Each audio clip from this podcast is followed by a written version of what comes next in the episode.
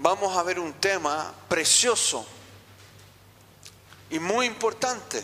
Si Dios quiere, hoy, próximo domingo, vamos a ver cómo se va dando.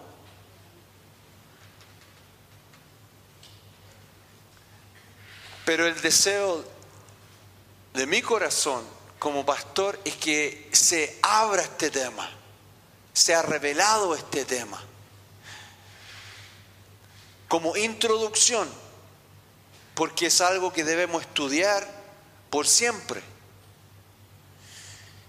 Y por nombre a esta enseñanza le he puesto tan sencillo como Padre nuestro que está en los cielos.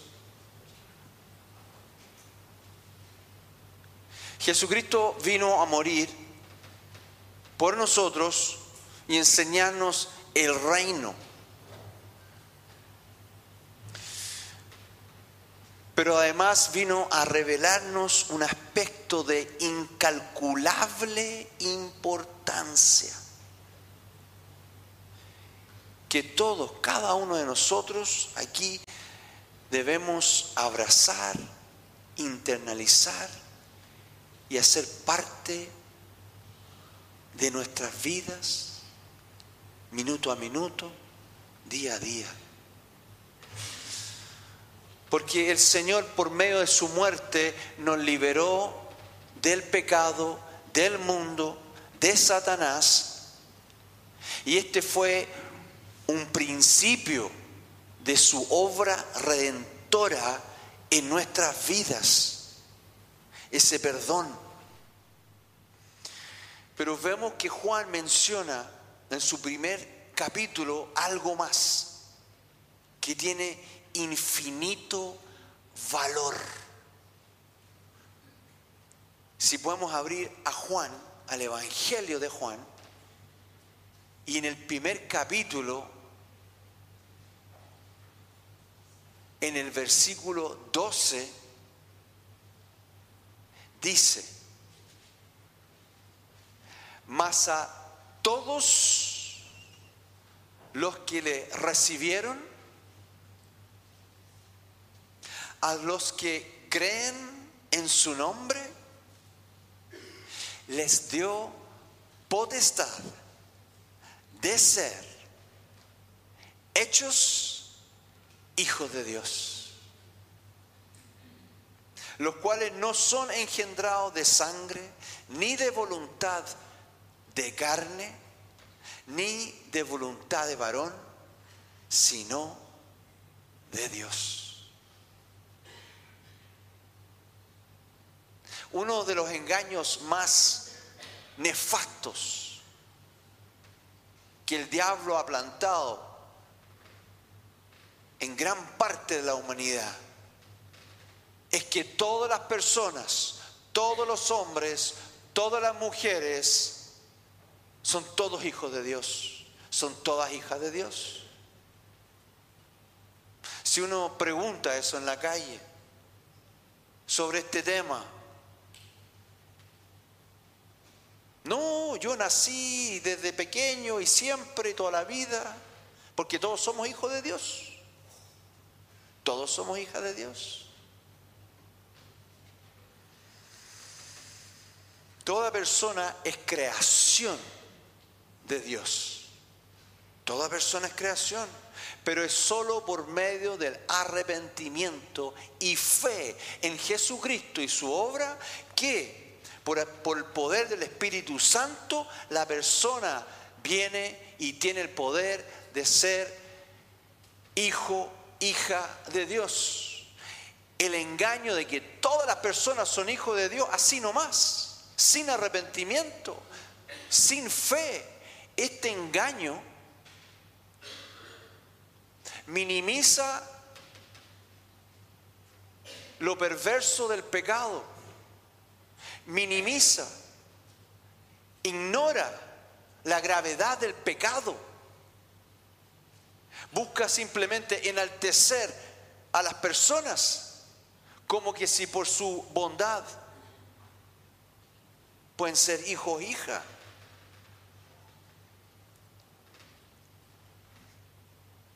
Todos hemos pecado. Todos hemos pecado. Y todos hemos necesitado la intervención de Jesucristo de la cruz en nuestras vidas. Por medio de su sangre somos perdonados. Entonces el Padre ahí, por medio del arrepentimiento y la fe, nos da una nueva vida, llenándonos de su espíritu y adoptándonos por la eternidad.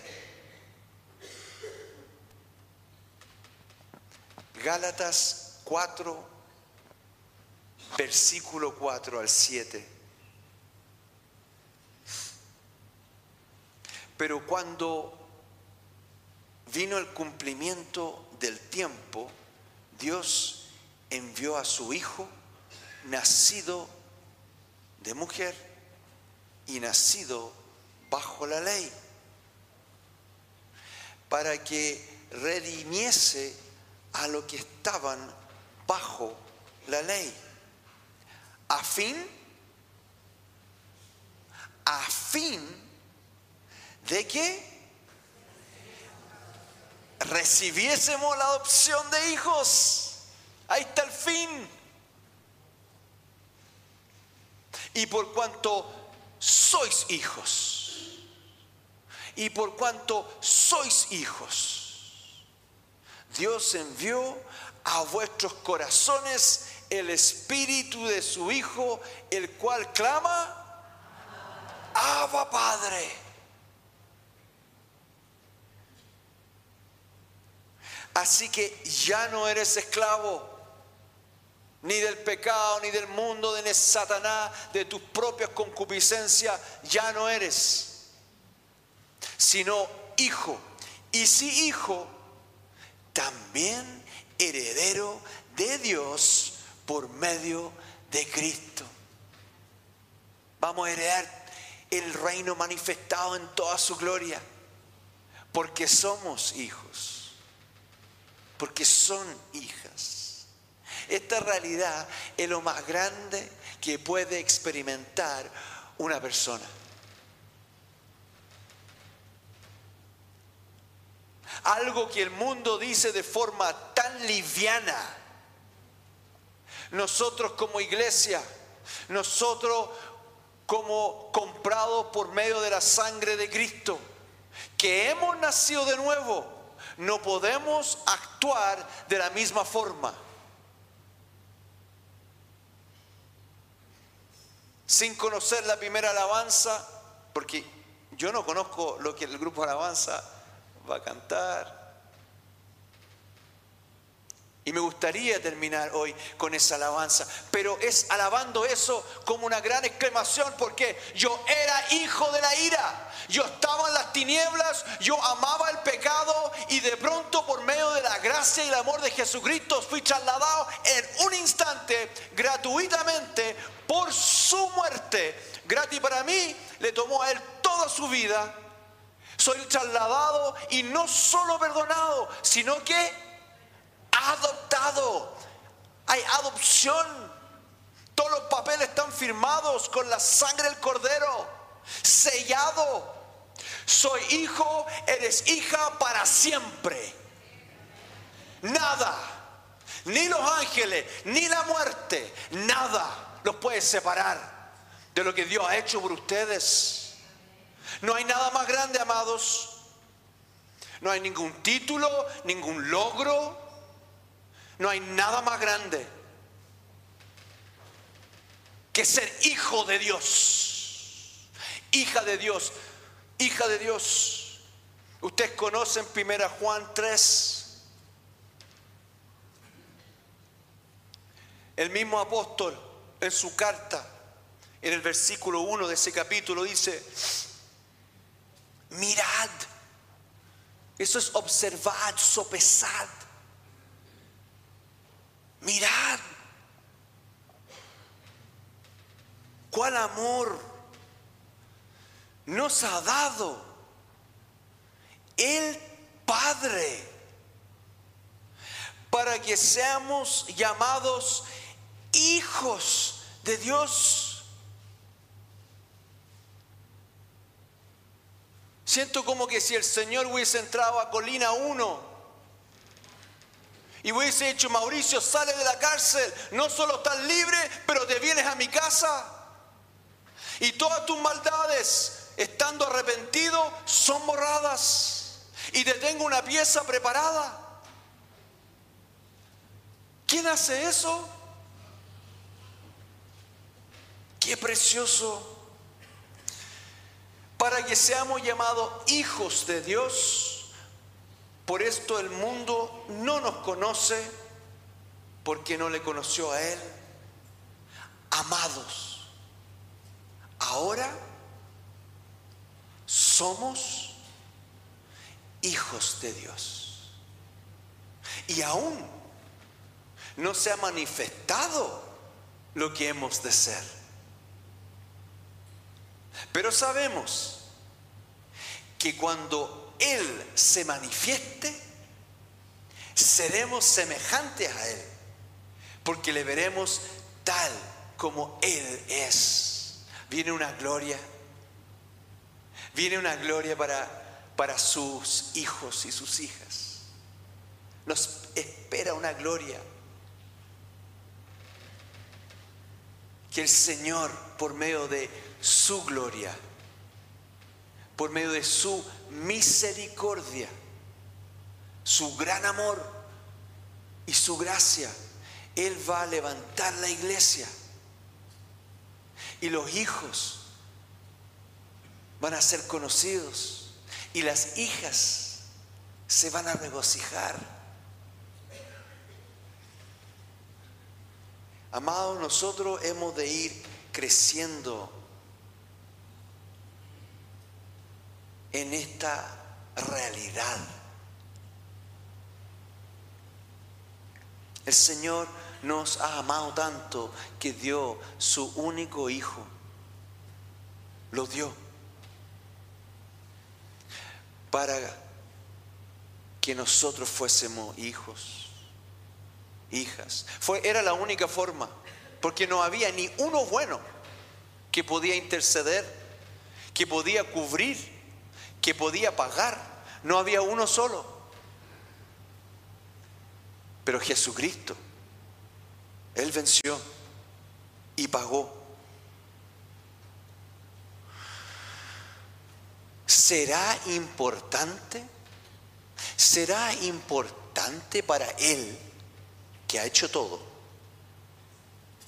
¿Será importante para el Señor que nosotros abracemos su paternidad.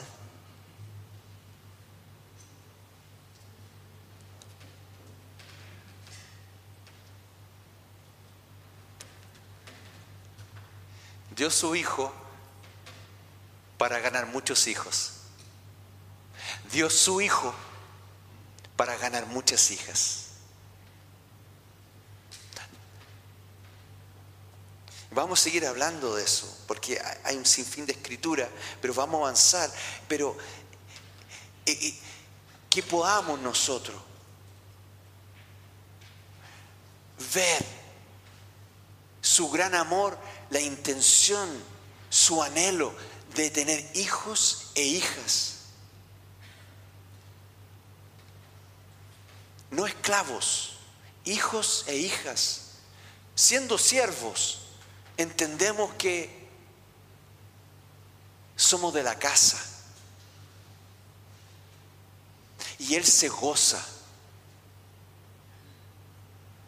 Y nos mira y nos dice, hijo, hija.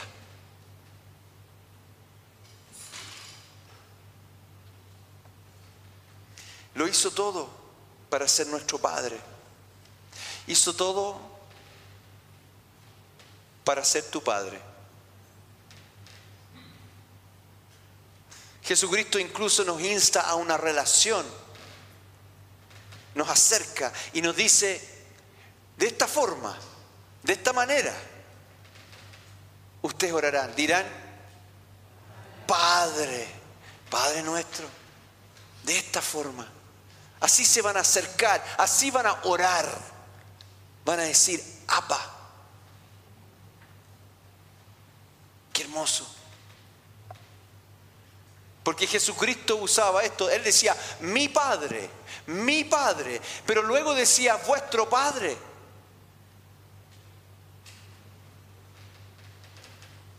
Jesucristo presenta al Padre una y otra vez.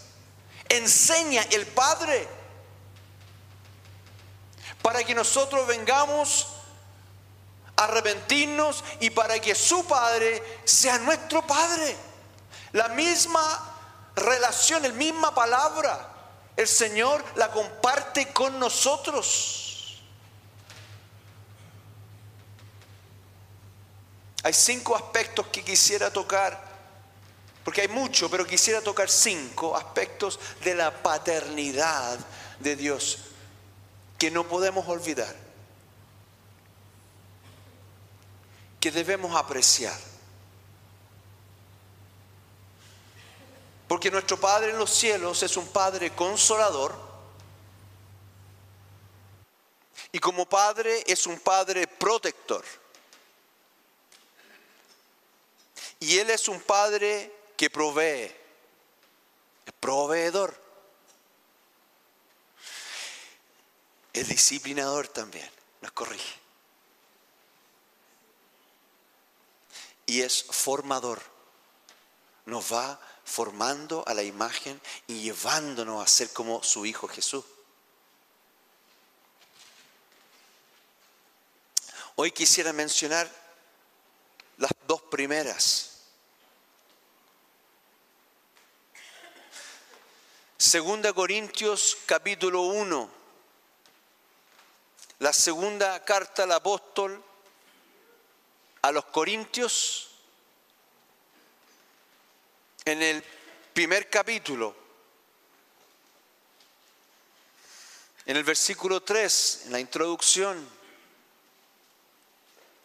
Bendito sea el Dios y Padre de nuestro Señor Jesucristo, Padre de misericordias y Dios de toda consolación, el cual nos consuela en todas nuestras tribulaciones.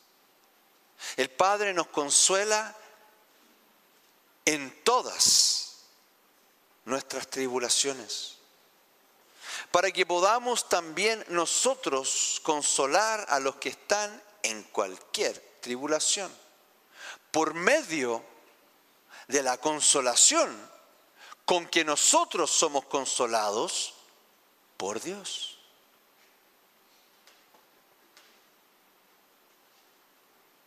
Cuando las personas llegan a la iglesia yo siendo una de ellas, habiendo recibido el tremendo amor de pastores Tomás y Paulina, y la pastora Paulina es mi tía, me recibieron con tanto cariño porque fueron tan pacientes conmigo porque me predicaron por años. Finalmente llegué a la iglesia. Bien derechito, bien compuesto.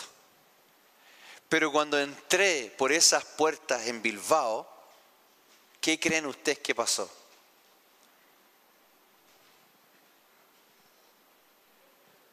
No paré de llorar.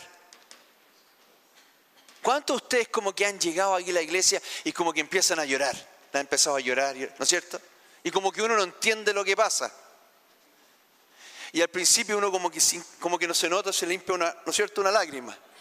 Pero ya la cosa es como un torrente así. Es como el mapocho, pero después de las lluvias más tremendas, así, fuera de control. Y, en esa instancia, bueno, en ese lugar yo estaba ahí, allí me acuerdo.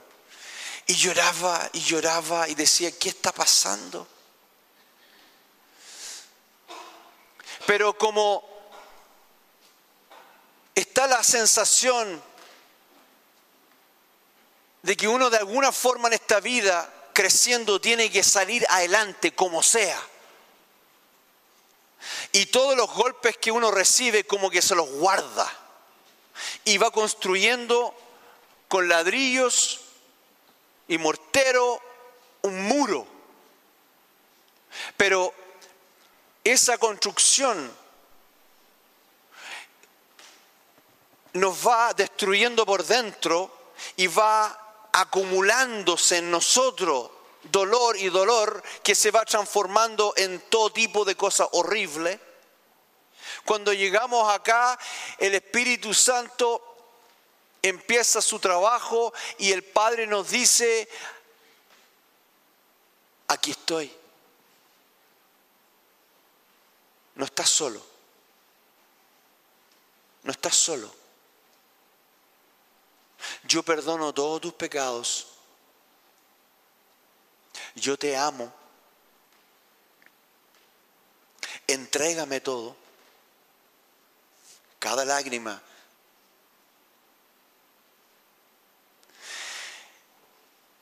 Y sin entender todo, el Señor empieza a consolarnos y decir, no es así.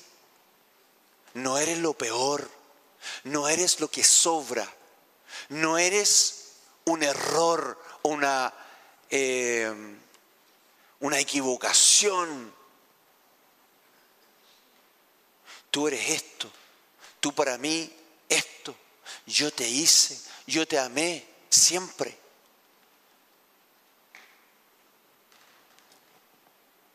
Nos consuela de las injusticias que hemos vivido. Nos consuela de las pérdidas algunos de ustedes han perdido a su padre a temprana edad o a su madre a temprana edad. O quizás les tocó perder a un hermano, una hermana, o quizás un hijo, una hija. Y eso está guardado. Y nadie te entiende como Dios te entiende. Nadie te conoce como Dios te conoce. Aún Él nos conoce mejor de lo que nosotros nos conocemos. Y Él está esperando ese momento para tocar esos lugares que ningún psiquiatra, psicólogo, doctor, filósofo, profesor, nadie puede tocar. Es ciertos lugares que el Padre conoce que tenemos de quebranto y que se han vuelto durezas porque no hemos sabido qué hacer. Él dice, ahora sí puedes entregarlo todo. Nos consuela de las persecuciones, nos consuela de las desilusiones de la vida, nos consuela del daño que nosotros les hemos hecho a otros. Pero porque estamos arrepentidos, Él nos ayuda nos consuela en toda tribulación, dice la Escritura, y nos da la convicción de que nunca más, nunca más vamos a estar bajo esa nube, nunca más vamos a tener que escuchar esa voz que dice, estás solo. Nuestros oídos están abiertos a la voz del Padre. Ahora podemos entender y ahora podemos escuchar que Él nos dice, yo estoy contigo. Pase lo que pase, yo soy tu papá. Y el papá está cerca. El papá que tenemos los cielos no falla nunca. No falla nunca. Y vamos a orar por aquellas personas hoy que tienen esa sensación de soledad. Como que, como que de repente uno estoy solo. Nadie me ve. Eso no puede ser más lejano o más engañoso una mentira que viene del reino de las tinieblas. Y Él es nuestro Padre protector. Qué precioso como habla el rey David, que le tocó tanta, tanta tribulación, tanta dificultad, una vida difícil. Pero Él dice en 2 Samuel, en el versículo 22, y en muchos salmos, declara lo mismo, y en este caso, en el primer versículo, habló David a Jehová las palabras de este cántico. El día que Jehová le había librado de la mano de todos sus enemigos y de la mano de Saúl, dijo, Jehová es mi roca y fortaleza y mi libertador. Dios mío, fortaleza mía, en Él confiaré. Mi escudo y el fuerte de mi salvación, mi alto refugio, Salvador mío, de violencia me libraste.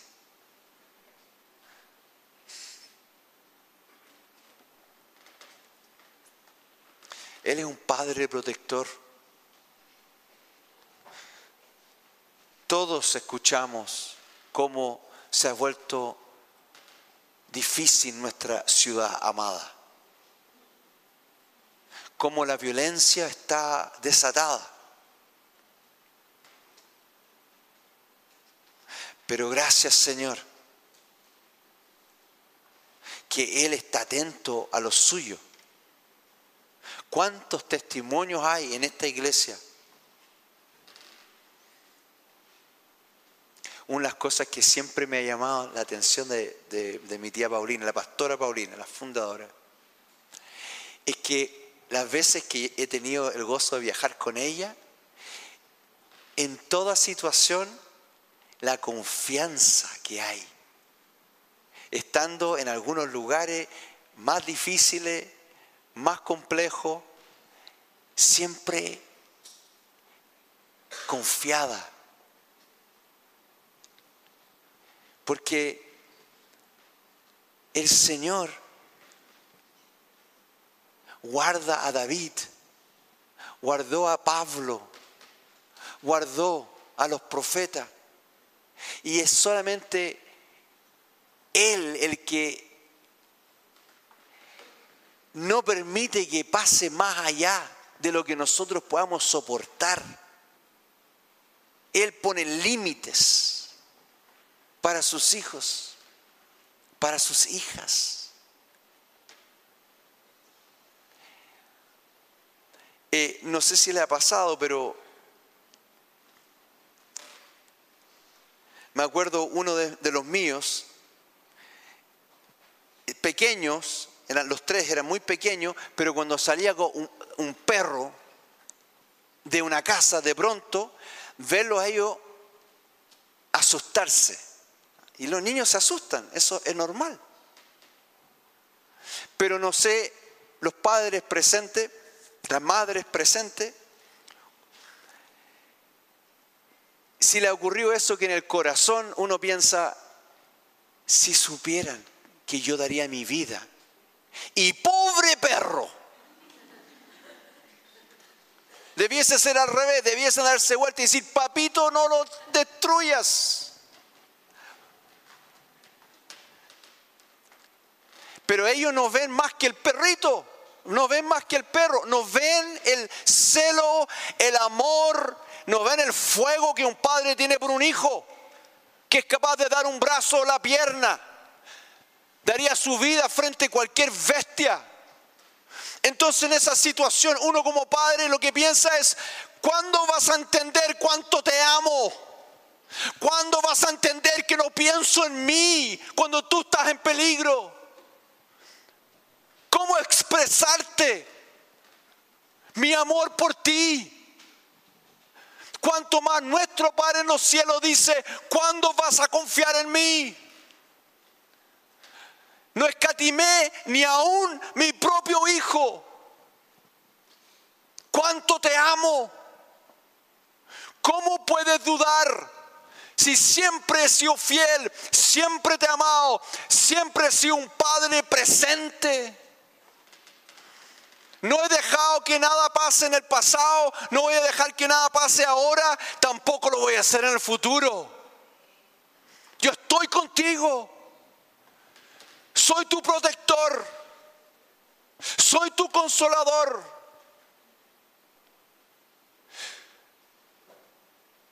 Amados, el ejemplo que acabo de dar es pobre, porque nosotros como padres fallamos. Y aún así nuestro amor está. Pero su amor es mucho más grande y Él nunca falla. Y nunca les va a fallar. Somos nosotros los que debemos entender lo que Él ha hecho para que nosotros podamos ser trasladados de un reino de tinieblas a su preciosa familia, a su reino donde nosotros somos nada menos que hijos e hijas del Altísimo. Y caminar con esa confianza, caminar con ese gozo y declarando, el Señor es mi Padre, nada me faltará. cuánto cambian las cosas cuando esto es revelado a nuestro espíritu. Yo tengo la certeza que el apóstol Pablo, estando encadenado, estando preso en una pequeña celda, nunca pensó que su vida estaba en las manos de algún gobernador de César, jamás. Sino que Dios estaba permitiendo eso para que él pudiese cumplir a cabalidad con la misión de su vida. Porque él entendía claramente que si el padre, su padre que lo amaba, hubiese querido, manda ángeles, abre las rejas, se desmayan todos y se va para la casa. Es el Señor que permite ciertas situaciones, pero Él está con nosotros consolándonos en toda tribulación.